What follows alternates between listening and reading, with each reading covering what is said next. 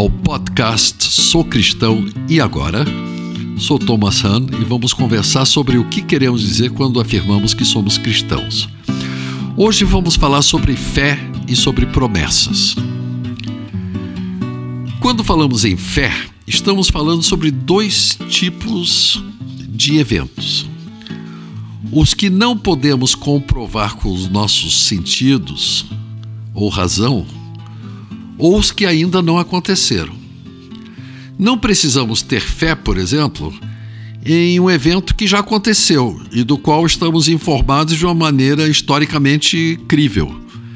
Por exemplo, acreditamos piamente que Napoleão perdeu a Batalha de Waterloo, que Pelé foi maior que Maradona, ou que Pedro Alves Cabral descobriu o Brasil através dos registros históricos que existem sobre esses fatos. Se bem que sobre Pedro Alves Cabral tenho que informar que os chineses estiveram no Brasil bem antes dele. Creio que foi atropelado por um, uma bicicleta porque sentiu o impacto. Vi o garoto fugindo na sua bicicleta e meu corpo está todo machucado. Não preciso ter fé para saber que eu fui atropelado por uma bicicleta. O que nos leva a concluir que nós não precisamos de fé para crer na pessoa de Jesus, quem foi, o que fez ou o que falou. Está tudo registrado. Primeiro e principalmente em quatro relatos escritos por pessoas distintas, três dos quais estavam presentes com ele em todo o tempo de seu ministério, durante os três anos que ele ministrou em Israel. E o quarto é um médico que fez uma reportagem minuciosamente investigada e mais, podemos conferir documentos burocráticos da época, além de contarmos com um grande número de testemunhas oculares. Não crer no Jesus histórico, cuja vida está registrada na Bíblia, é um ato de vontade, de rejeição a fatos. Precisamos, no entanto, de fé para crermos nas promessas de Jesus crermos a ponto de vivermos de acordo com essas promessas, como se fossem tão reais para nós como objetos materiais que podemos ver e sentir. Precisamos de fé para crermos que o Espírito Santo habita em nós.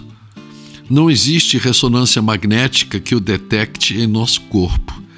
E, no entanto, é ele que devemos recorrer quando queremos entender melhor o que lemos na Bíblia ou quando precisamos de reforço divino para vencer tentações e apresentar uma vida mais parecida com a de Jesus. Precisamos igualmente de fé para crermos que a morte não é o nosso fim, que Deus nos garante uma vida eterna na Sua presença, que nesta vida eterna receberemos um novo corpo eterno, à prova de unhas encravadas, malária, câncer e o que essa vida eterna terá é, gozada num novo universo, num, numa terra totalmente nova, pacificada, sem tormentas, secas ou terremotos.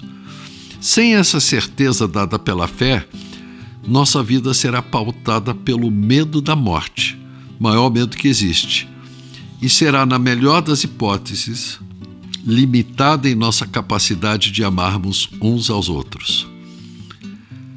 Precisamos também de fé para nos apropriarmos da verdade que, crendo em Jesus, somos adotados por Deus como filhos, com pleno direito de nos dirigirmos a Ele como papai. Um pai em quem podemos confiar sem limites, tamanho amor que Ele nos mostrou na cruz através do seu Filho.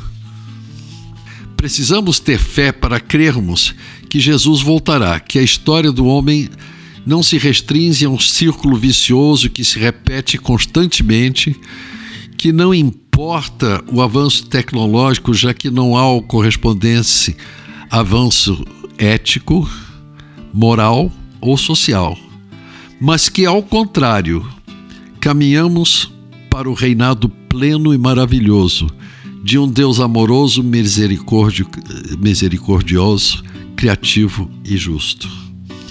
E se você não tem essa fé, mas gostaria de tê-la, peça ao Espírito, que é o dispensador da fé para todos os que necessitam Deus. Hoje falamos sobre fé e promessas. E aí, gostou do podcast? Se quiser mais, acesse www.ibgranjaviana.com.br.